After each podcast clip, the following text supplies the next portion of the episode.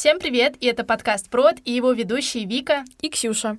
И сегодня мы посвятили этот выпуск юридическим вопросам, потому что считаем это одной из важнейших тем в нашей сфере. Она очень быстро меняется и очень гибкая, поэтому здесь как-никак нужна правовая какая-то составляющая.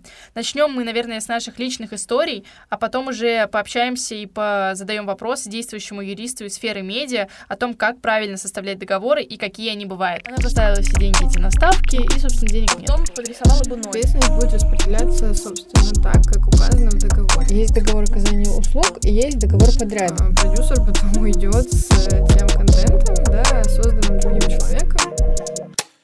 Кстати, вообще момент с юридическими вопросами действительно очень важен, и это не только про э, какой-то серьезный бизнес, это не только про то, когда ты устраиваешься на работу или кого-то нанимаешь, это в том числе и про какие-то обыденные вещи, например, про занять деньги другу. Вот, и тут у нас будет очень интересная история от Вики.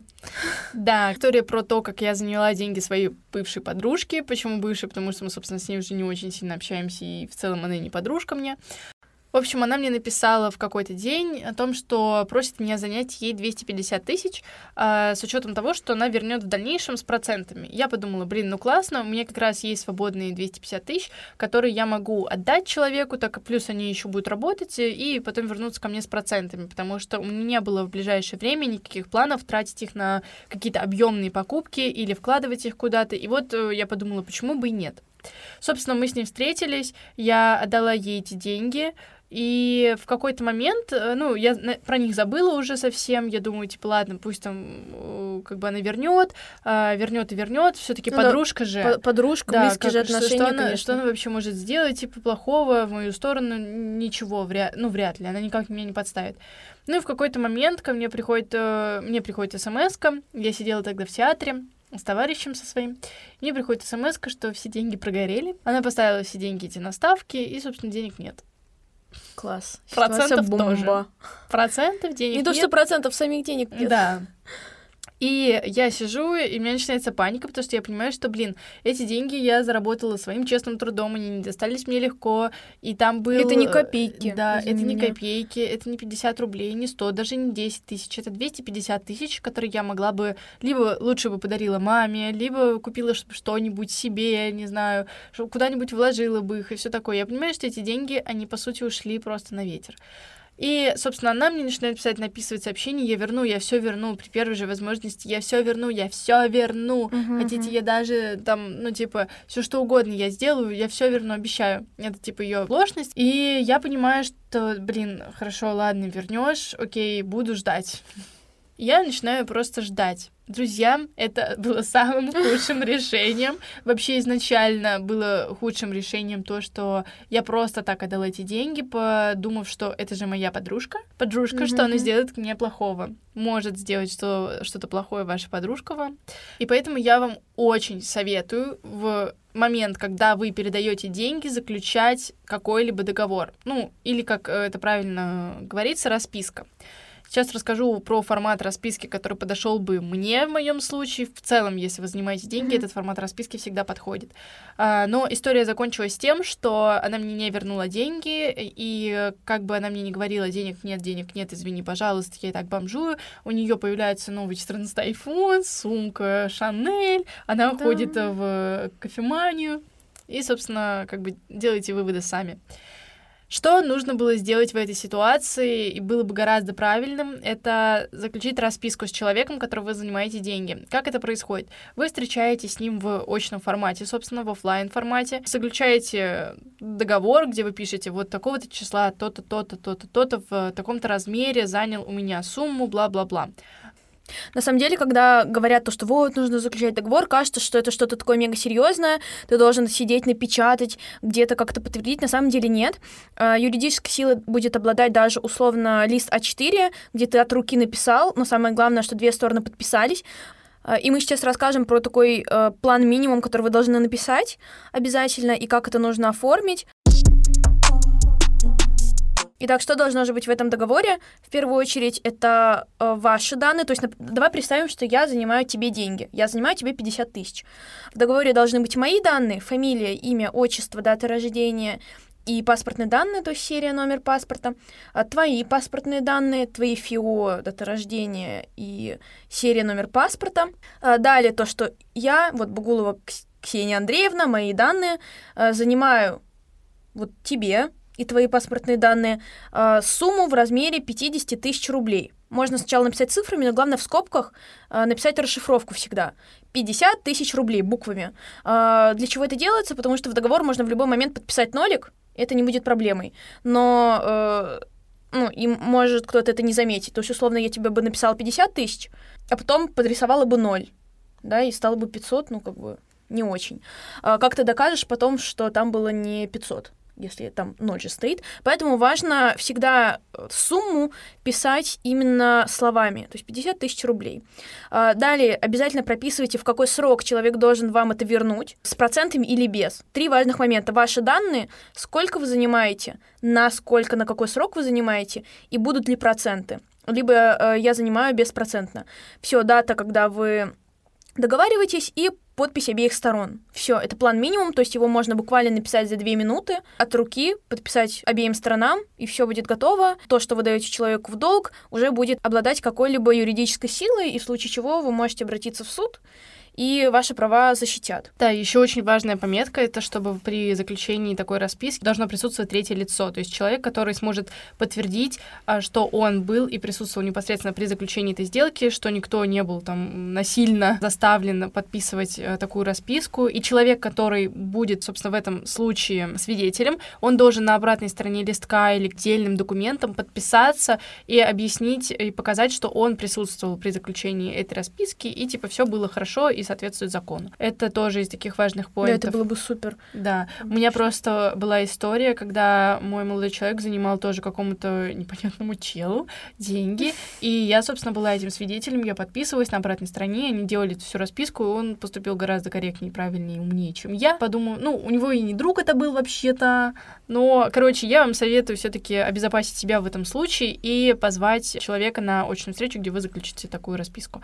И, кстати, про момент как раз раз-таки займом денег. Очень многие этого не делают, хотя знают, что это нужно делать, что вот нужно заключать договоры, по той причине, что ну как же так, как я могу другу такое предложить? Он подумает, что я ему не доверяю, он подумает, что я считаю его каким-то нечестным человеком и так далее. Точно такие же какие-то установки есть при заключении брачных договоров. Как же я могу предложить мужу заключить брачный договор? Он что, подумает, что я там его не люблю, что я ему не доверяю?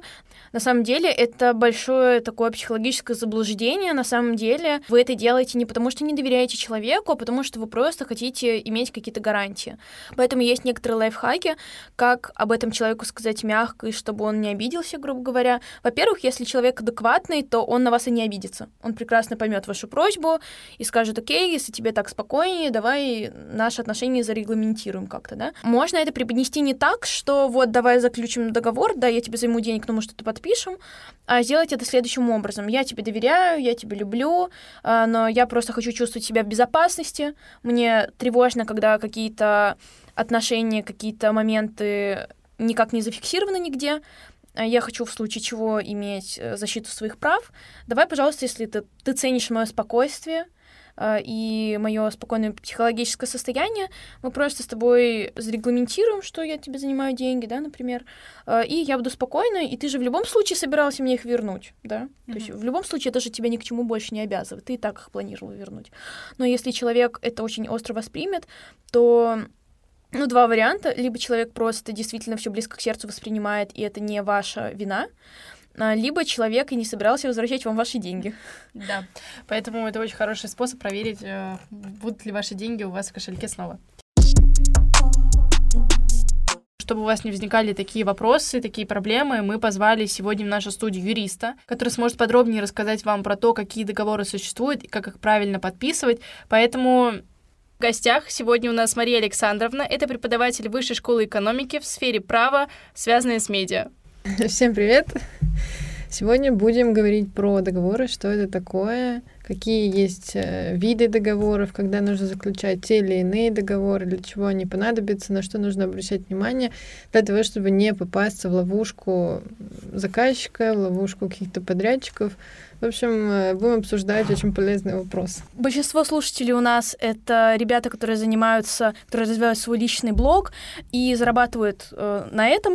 И как раз-таки вопрос связан с этим. Если я веду блог и продаю рекламу, то какой договор мне нужно заключать э, и вообще нужно ли и какой он должен быть? Э, Смотрите, в первую очередь вам нужно обратить внимание на то, что договор это ваша гарантия того, что в случае, если возникнут какие-то юридические споры, вы сможете доказать свою правоту и отстоять свою позицию.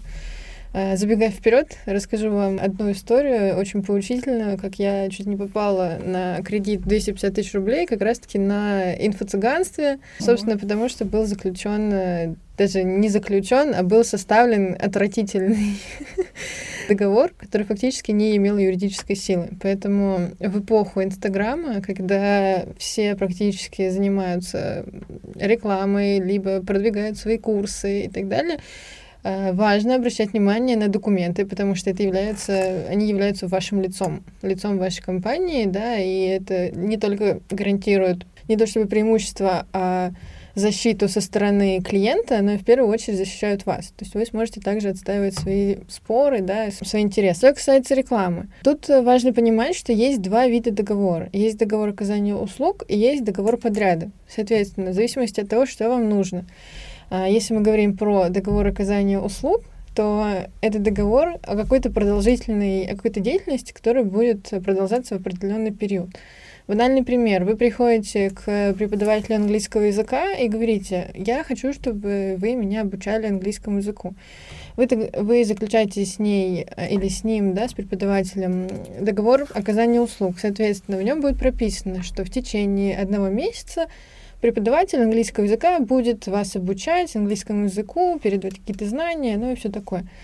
И потом, в случае, если вы сдаете экзамен и не получаете какого-то желаемого результата, то вы не сможете предъявить претензии этому преподавателю, потому что по договору оказания услуг он выполнил все свои обязанности. То есть он оказывал вам услуги по обучению вас английскому языку. А если говорить про договор подряда, это означает, что человек, подрядчик, будет оказывать вам определенную услугу в определенный срок, и у этой услуги будет какой-то конечный результат. Вы сможете прописать в этом договоре, что преподаватель обязуется обучить вас английскому языку для того, чтобы вы сдали экзамен, там, TOEFL, IELTS и так далее на уровень не ниже C1. Соответственно, если вы по итогу сдаете экзамен и не получаете желаемого результата, соответственно, вы можете предъявить какие-то претензии, потому что условия по договору не были выполнены со стороны преподавателя. То же самое и касается рекламы. А Если вам необходимо разместить какие-то посты, допустим, то лучше всего заключать, ну, на мой взгляд, э, договор подряда. Соответственно, вы в нем прописываете, что подрядчик — это какой-то блогер или какая-то там группа, паблик, обязуется э, разместить э, рекламные размещения. Это могут быть статические, динамические, да, там, допустим, если фотография, то это статическая. Если это какой-то видеоролик, сторис и еще что-то, это динамическая история. Разместить в своем паблике, да, в определенный срок. Ну и прописывайте все необходимые условия. Соответственно, в любом случае вам нужно для того, чтобы как-то обезопасить, да, я уже об этом говорила, заключать договор. Я советую в этом случае заключать договор подряд. Мгм. А вот мне интересно, некоторые преподаватели, ну, действительно могут заключать договоры, в которых прописан результат. Просто мне кажется, что это что-то такое на, ну, отчасти ответственность ученика, то есть ты можешь как учитель ему дать все, но разве может быть какая-то гарантия того, что он сдаст там условно ЕГЭ на 100 баллов, и может ли это фиксироваться в договоре? Кто-то так делает? Честно говоря, на практике я такого не встречала, но как раз-таки этот пример был, он очень показательный. Это не столько как э, именно то, что происходит на практике, а больше для того, чтобы прочувствовать разницу между договором подряда и договор- договором оказания услуг. И в целом есть очень много спорных вопросов. Например, сайт, э, создание сайта — это договор подряда или договор оказания услуг. То есть, по сути, человек, дизайнер, разработчик, он создает сайт в течение определенного времени, и это продолжительный срок. И как будто бы это подходит под э, квалификацию договора, как договор оказания услуг. Но при этом есть конечный результат. Соответственно, возможно, да, и договор подряда. Тут э, все зависит от того, как э, и на, к чему вы будете склонять э, человека, с которым вы работаете. Нету конкретно, в законе не конкретно не прописано, да, что в таких-то случаях нужно заключать такой-то договор. Это все происходит индивидуально, да, определяется, и, и как вы договоритесь со своим подрядчиком, да, так и такой договор и будет заключен. Все, поняла. А вот а, как этот договор заключать? Я имею в виду, вот, например, условно, у меня есть блог, я только начинаю там, его развивать, у меня какая-то первая рекламную интеграцию купили, э, я хочу заключить с этим человеком договор, чтобы иметь какие-то гарантии, так или иначе. Вот как мне его составлять? Э, вручную, грубо говоря, своими словами, либо есть какие-то, может быть, шаблоны, которые я могу использовать, либо обязательно пользоваться какой-то юридической помощью, чтобы это составлять? Как вот быть тут? В начале карьеры, если это если у вас не какой-то большой блог, то я думаю, что прибегать к деятельности, да, к помощи юриста не обязательно. А, достаточно найти какой-то договор, может быть, в интернете, или же у вас есть просто какие-то знакомые, у которых есть рыба договор, да, то есть это некий шаблон. Соответственно, вы можете его просто найти и адаптировать под себя. Но э, очень важный пункт, который нужно понимать. Если вы берете договор из интернета, то вам все равно нужно его перечитывать и нужно его адаптировать под себя первое правило в праве, да, и в том вопросе, когда вы занимаетесь и сталкиваетесь с договором, это то, что вам необходимо прочитать его до конца. Независимо от того, сколько там страниц. Я понимаю, что это звучит очень пугающе, но все, что касается права, каждое слово, оно может иметь вес в вашу или как бы в другую сторону, да, и она может сыграть как, за, как для вас, так и против вас. Поэтому детали, они очень важны, как раз-таки это то та область, когда не нужно этим пренебрегать. Вот, поэтому есть э, действительно некие сайты, есть шаблоны, да, есть э, сервисы, даже на самом деле в гарантии консультанте есть э, шаблоны договоров, и это максимально как бы те сайты, которым можно доверять, потому что вы можете взять на каком-то левом стороннем сайте, но при этом, ну, качество будет соответствующее. Поэтому mm-hmm. в первую очередь доверяем таким более официальным источникам информации, да, вроде гарант, консультант, всякие сайты госорганов.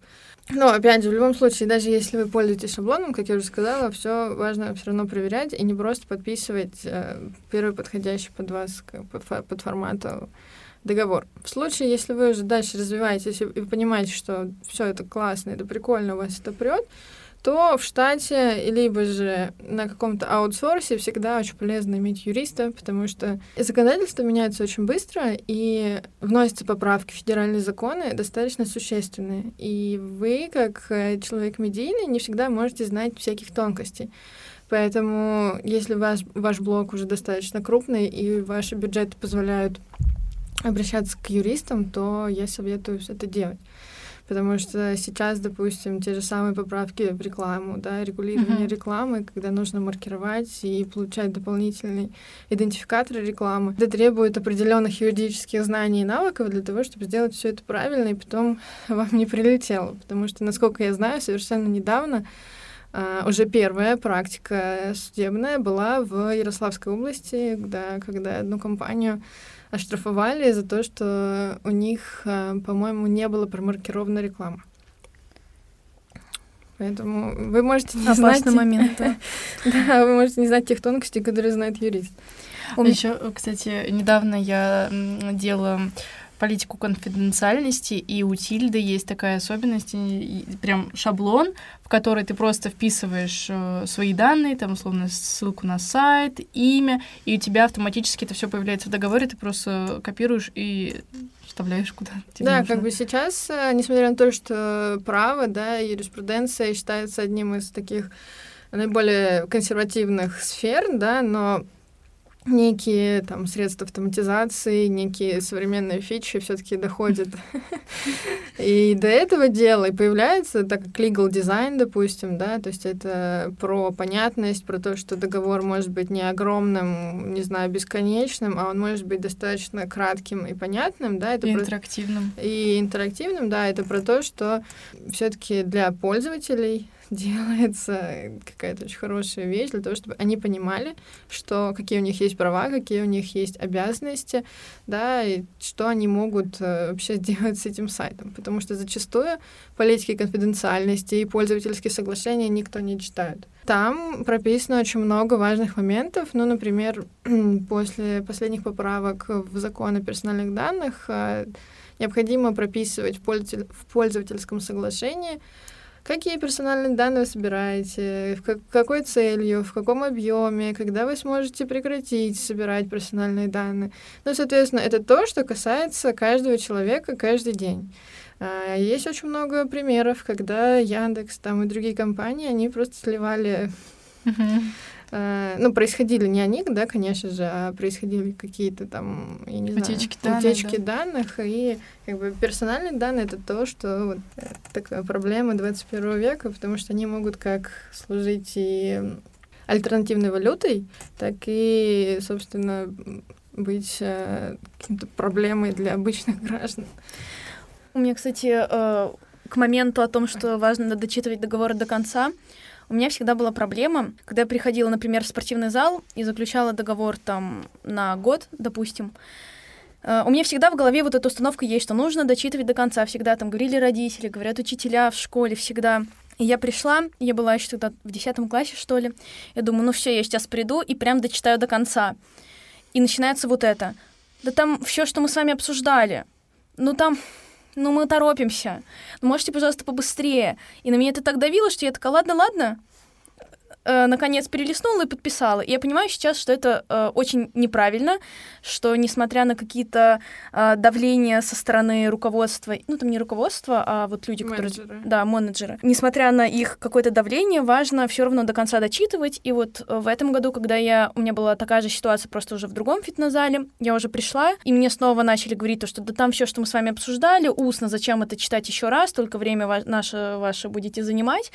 Э, я сразу сказала так достаточно резко нет, я дочитаю до конца. И там была акция, э, в которой я хотела как раз поучаствовать. Если ты за 8 месяцев проходишь 88 раз, то у тебя будет 8 месяцев еще в подарок. И там было как дополнительное соглашение в конце касательно этой акции. Но у меня как? Я иногда могу заходить в зал по-быстрому, скажем так, 20 минут сходить в бассейн и обратно. Но я решила дочитать все-таки договор, наконец-то, к 20 году жизни до меня дошло, что это важно.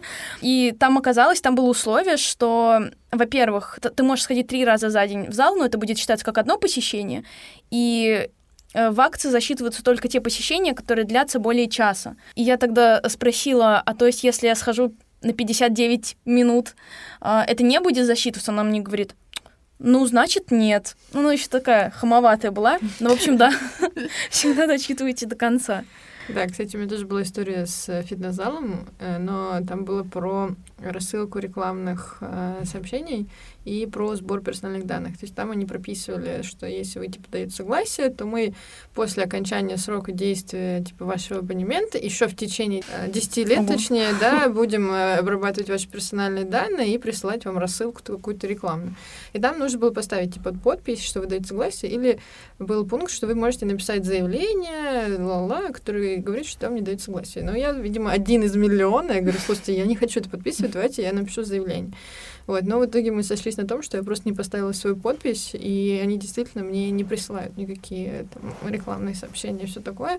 Потому что сейчас участились эти бесячие случаи, когда тебе присылают какие-то сообщения рекламные, тебе названивают. Да, да, в конце концов тебя добавляют в Телеграме, в какие-то каналы, в которые ты просто ну, ни, никак на твоим интересам не соотносится, поэтому Э, все это как бы почему происходит? Потому что происходит какая-то утечка персональных данных, либо они как-то покупаются, либо еще что-то, ну и, собственно, потом мы страдаем все от этих историй. Да, от этих звонков постоянных это вообще кошмар. Так, и как раз к вопросу про... Вы говорили про то, что когда уже деятельность более-менее заходит, можно нанять юриста либо в штат, либо э, брать его где-то на, э, на, вне... да, на аутсорсе. Вот как лучше вообще поступать? Лучше брать в штат юриста или, грубо говоря, ситуативно пользоваться их услугами внешними.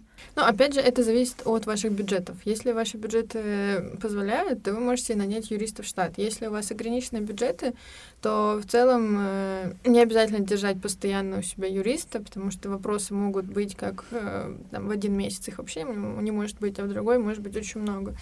Соответственно, если у вас нет просто лишних денег, то вы можете обращаться к там, знакомому юристу или же просто к юристу на аутсорсе по мере необходимости. То есть у вас возникает какой-то вопрос, и он вам его отвечает, вы ему пишете, и все классно. А как понять, э, как найти юриста и понять, что он обладает должной экспертностью? Потому что, условно, э, насколько я понимаю, юридические вопросы, они бывают самого широкого спектра, и, возможно, э, условно эксперт хорош в одной сфере, а в той, в которой мне нужно, он не обладает достаточной экспертностью. Вот как это понять? Ну заранее? да, соответственно, вам нужно понимать, что универсального юриста не бывает, тут как с врачами, что есть э, юрист в сфере медиа, есть в сфере там, уголовного права, есть те, которые специализируются на каких-то гражданско-правовых вопросах, на семейном праве и так далее.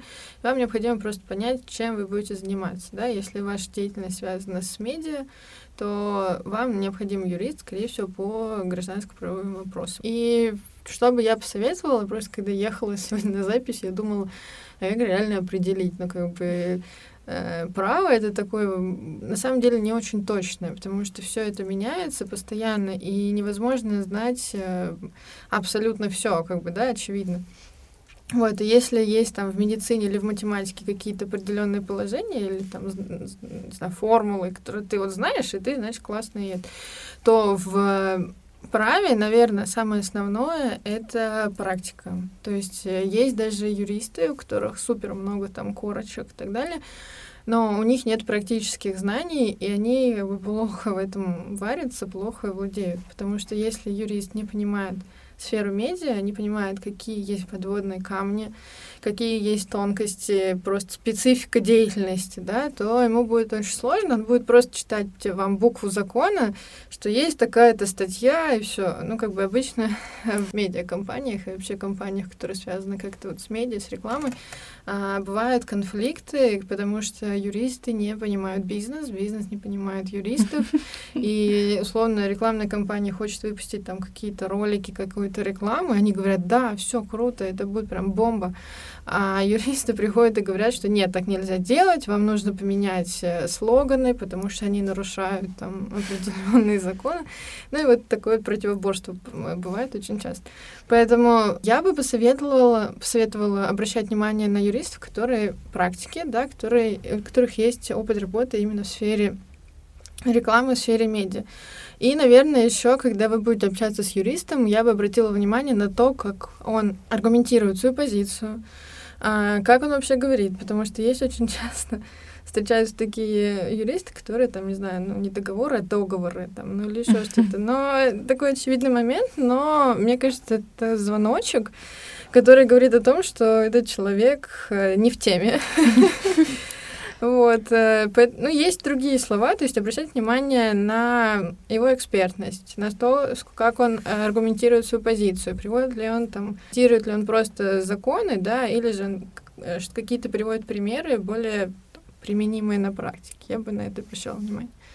А вот у меня, исходя из того, что вы сейчас сказали, возник вопрос, а юристу необходимо иметь какие-то прокачанные коммуникативные навыки? То есть ему же надо, наверное, где-то будет выступать, кому-то что-то доказывать, объяснять и общаться, возможно, как э, связующее звено между двумя лицами, которые, между которыми происходит заключение договора. Да, на самом деле сейчас э, сфера права приходит к тому, что юрист должен быть не просто юристом, а это, э, этот человек должен быть на стыке некоторых сфер, да, в сфере там, медицины, то он должен разбираться в медицине. Помимо того, что они должны, юристы, да, обладать хард-скиллами, у них должны быть софт-скиллы, как правильно объяснить свою позицию, как ее презентовать. Опять же, если возникают какие-то суды, то юристу, э, адвокату необходимо будет выступать в суде. И в зависимости от того, как он будет презентовать себя, это может очень сильно повлиять на решение. Поэтому я думаю, что софт-скиллы важны вообще для всех. Мгм. А, ну про то, что как искать юриста, э, ну, опять же, тут есть такая стратегия, ну, которая подходит абсолютно ко всем подрядчикам, которые вы хотите найти. Самое первое, можете пошариться по знакомым и спросить, есть ли у кого какие-то контакты с людьми, с юристами, с которыми вы уже работали. Ну, дальше есть э, всякие профи.ру и так далее, куда вы можете закидывать свои предложения и уже на э, моменте отбора, да, отсекать тех юристов, которые вам не подходят по сфере их деятельности или просто потому, что у вас не сложился с ними контакт. А если мы говорим про продюсирование, про продюсирование именно не онлайн-курсов, допустим, не каких-то продуктов, а человека. То есть мы берем, например, эксперта, а, у котор- который разбивается в социальных сетях, допустим, и продюсера, который его продюсирует как э, личность в медийной сфере. В таком случае какой договор лучше э, заключать? Потому что если это будет, например, договор подряда, как я понимаю, то там должны быть определенные метрики, которых э, по окончанию срока действия договора должен достичь э, человек. То есть условное количество, не знаю, подписчиков, наверное, будет считаться, если это продвижение в социальных сетях, да? Или все-таки это договор оказания услуг, но просто ну, с ограничением каким-то. Тут на самом деле достаточно э, непростая история, потому что если продюсер продюсирует какого-то человека медийного, который занимается разработкой контента, допустим, он пишет песни или там снимает кино, то тут важно еще учитывать вопрос авторских прав, чтобы не получилось так, что э, продюсер потом уйдет с э, тем контентом, да, созданным другим человеком, то есть фактически нарушая его авторские права. Во-первых, э, помимо тех этих договоров, я бы заключила NDA, то есть соглашение о неразглашении, для того, чтобы вся какая-то коммерческая тайна, информация, которая может э, как-то выдать, да, или повлиять на продвижение этого продюсера, не продюсера, а таланта, да, она не смогла выходить за рамки вообще рабочего процесса. Ну, и, в принципе, как бы это такое соглашение, которое я бы заключала с каждым подрядчиками, да, потому что иногда бывает, что а, не, не нужно, чтобы там разглашалась э, какая-то информация о готовящемся проекте и так далее.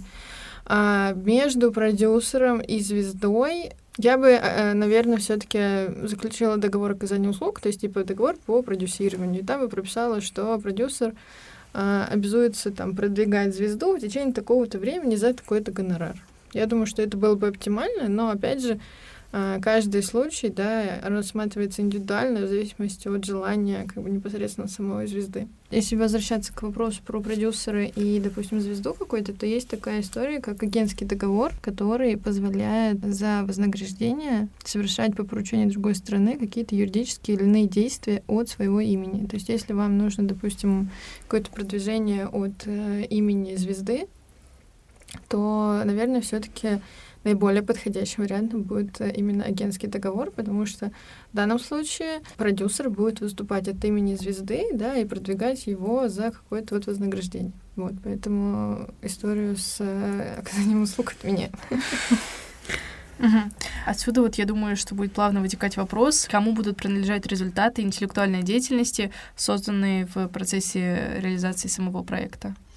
Э, В зависимости от того, как, это, как вы это пропишете в договоре. Потому что есть договор отчуждения прав, который позволяет вам, э, оста- вам как правообладателю, как автору, или же вам, допустим, как продюсеру, или же как человеку, для которого совершается, да, производится там песня или картина, оставить э, право за собой. Да, допустим, разберем какой-то конкретный пример. Для вас создают песню, да, по заказу, а есть еще договор авторского заказа. Вот. Это как раз-таки договор авторского заказа позволяет э, для вас конкретно создать какой-то творческий продукт, да, то есть это вот как раз-таки про историю про песни, про музыку, про картины, то есть конкретно под ваш запрос создается какой-то результат интеллектуальной деятельности. И в этом договоре заказа, авторского заказа прописывается, что все права передаются вам. То есть вы платите деньги, но при этом авторские права передаются вам.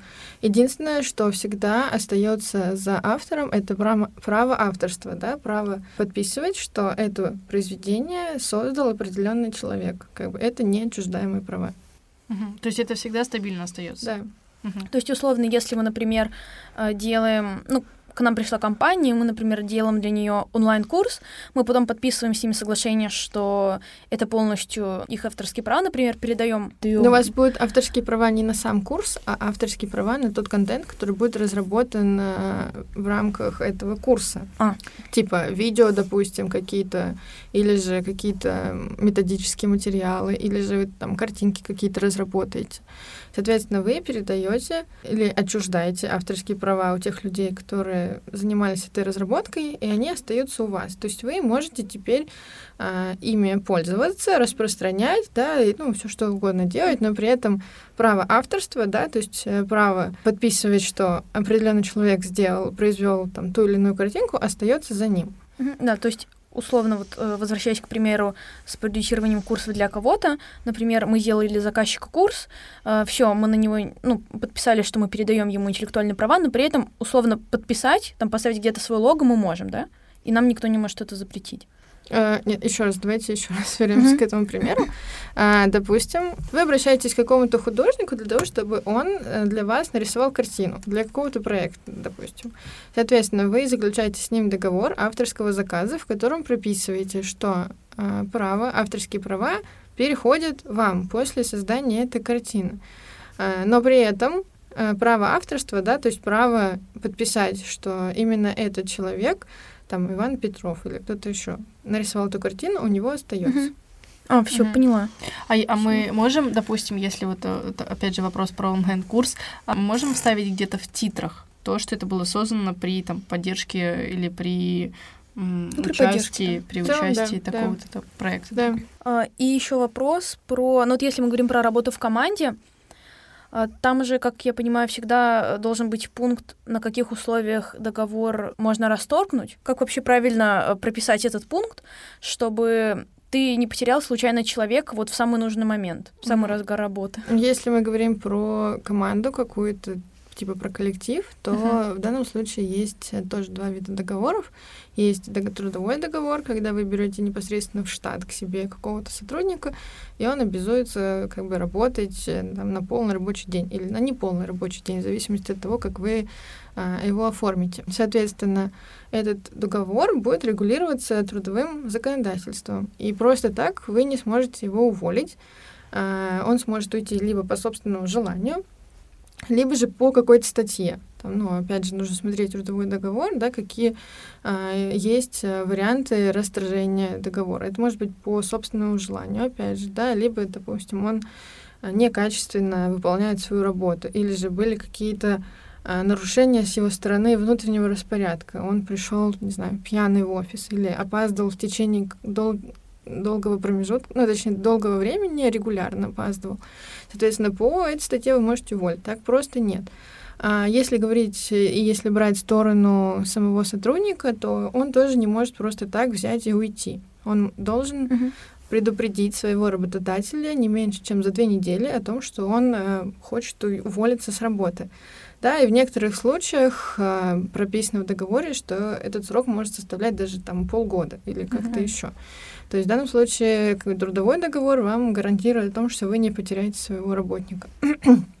есть, же, есть также договор э, ГПХ, гражданского правового характера, когда вы просто нанимаете сотрудника на определенную работу. Соответственно, э, этот договор, он э, связывает вас с правовыми последствиями, да, правовыми обязанностями, что вы обяз обязуетесь выплатить ему деньги, да, или какое-то вознаграждение за выполненную работу. Он, в свою очередь, обязуется, обязуется выполнить э, какие, какую-то тоже работу, да. Соответственно, это просто обоюдное согласие и обоюдное доверие, так скажем. Потому что если вдруг он сольется, то вы просто не выплатите ему деньги. То есть фактически у него нету ну, не то чтобы мотивации, а нету смысла это делать. Да, но такие истории бывают э, на практике, когда люди просто не выходят на связь, пропадают и так далее. Как бы, и в данном случае вы можете э, расторгнуть в, одно, в одностороннем порядке в случае, если как бы, другая сторона не выполняет свои обязанности или нарушает пункты договора. Угу. А вот если мы начали говорить про команду, а, то если вдруг проект окажется убыточным, что как в таком случае распределяется ответственность и вообще что делать, чтобы стороны что-то предпринимали либо в сторону того, что он убыточный и расходились как-то, либо в сторону того, чтобы проект продвигался. В случае, если проект окажется убыточным, то, опять же, ответственность будет распределяться, собственно, так, как указано в договоре. Да? То есть, скорее всего, вся команда будет... Она просто, просто не получит там свои деньги, допустим, да, потому что в проект закладываются также и выплата зарплаты для сотрудников. Если он убыточный, то просто не из чего выплачивать деньги. А если мы говорим про какую-то организацию, то у них на балансе уже есть определенная сумма денег, да, и окей, случился один убыточный проект, да, такое бывает, но это не означает, что компания закрывается. Да, э, просто, не знаю, просто неудачно получилось, и, возможно, следующий будет как-то исправить эту ситуацию. Но в целом все, что прописано в договоре, так как по этому, да, и по этим условиям будет как бы распределяться ответственность. То есть, если мы занимаемся именно проектной деятельностью, то нам лучше заранее задуматься о том, а вдруг проект не зайдет, и прописать на всякий случай вот эти зоны ответственности в договоре, да, чтобы потом не было да, сырбора. Да, конечно. И, ну, в любом случае вам ну, как не только юристам, да, но как менеджерам нужно оценивать, насколько этот проект э, будет успешный и закладывать, опять же, тот процент, который может вас спасти в случае, если этот проект окажется неудачным. А вот если вдруг в договоре мы, например, забыли прописать вот этот риск и не прописали, на кого будет ложиться ответственность, Или то в таком случае...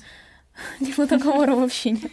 Но лучше, вот если этого пункта нет, то как тогда скорее всего, сложится ситуация? Скорее всего, ответственность будет лежать на главном человеке, да, на человеке, который является там руководителем.